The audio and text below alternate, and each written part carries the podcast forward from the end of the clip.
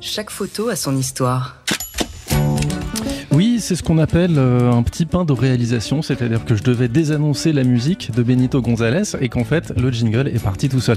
Ça arrive quand on remplace euh, au pied levé Laure. Laure, elle sait mieux faire ça. Oui, mais C'est comme ça le, ton est donné. C'est Exactement. vendredi, jour de la photo dans les, dans les matins de jazz. Et avec nous ce matin, Alain Genestar, le patron de Polka Magazine. Bonjour Alain.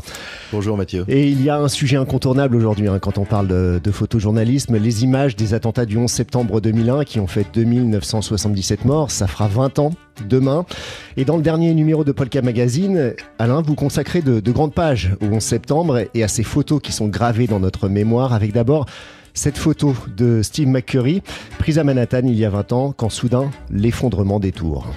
Il est 10h28, la deuxième tour euh, s'effondre. Euh, Steve McCurry est monté sur le toit de son studio, à Washington Square, et il photographie. On republie ces photos, des photos de, la stupeur, de l'effroi. Et puis on continue, toujours avec Steve McCurry.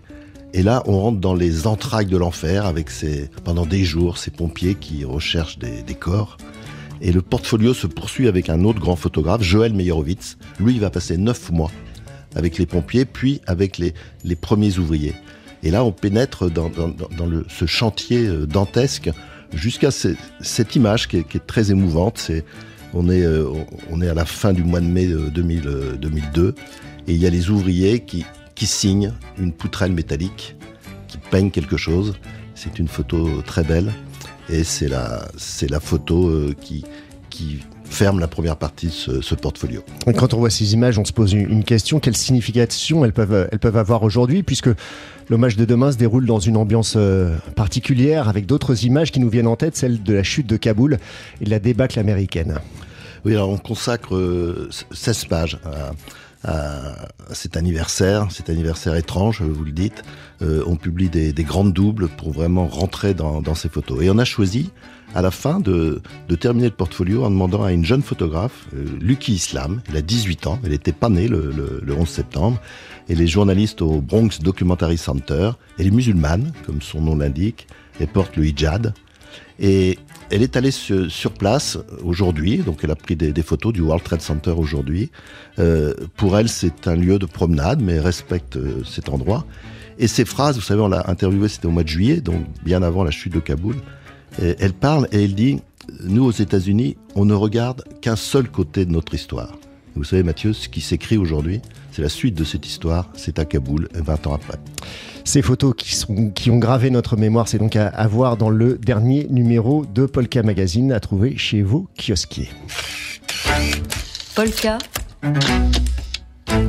Chaque photo a son histoire. Polka. Chaque photo a son histoire. Et on retrouve Alain Genestar, patron de Polka Magazine. On parle photo comme tous les vendredis. Et pour nous parler des expos de la semaine, Alain, vous nous emmenez à belle destination, à Hawaï, avec un drôle de chien à lunettes, hein, qui fait d'ailleurs la, couverture de Polka Magazine. Oui, c'est un, c'est c'est un chien euh, hawaïen. et, la photo est signée euh, Daido Moriyama. C'est- un immense photographe euh, japonais, on appelle un trésor national. Euh, il a une allure de, rocker, euh, sans doute qu'il aime le jazz. Et, donc il a photographié Hawaï au début des années 2000, mais c'est pas le Hawaï de carte postale, c'est un, Hawaï en, noir et blanc avec des, noirs intenses, des blancs éclatants, c'est magnifique. Et c'est à la Factory. Polka. Vous, parler beaucoup de, Polka. On parlera bien sûr des expositions, des autres expositions dans les semaines à venir. Mais là, c'est la rentrée de Polka et c'est pour vous dire qu'à la Factory, il y a, il y a 15 sérigraphies qui sont signées euh, Daido Moriyama, des, photos, des sérigraphies inédites, et je le dis pour, euh, pour les auditeurs, à un prix très abordable.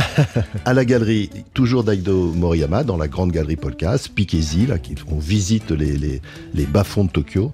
Et puis un autre photographe, euh, Igor Moukin, toujours à Polka, Génération Underground, c'est les années 80-90 l'URSS va devenir la Russie.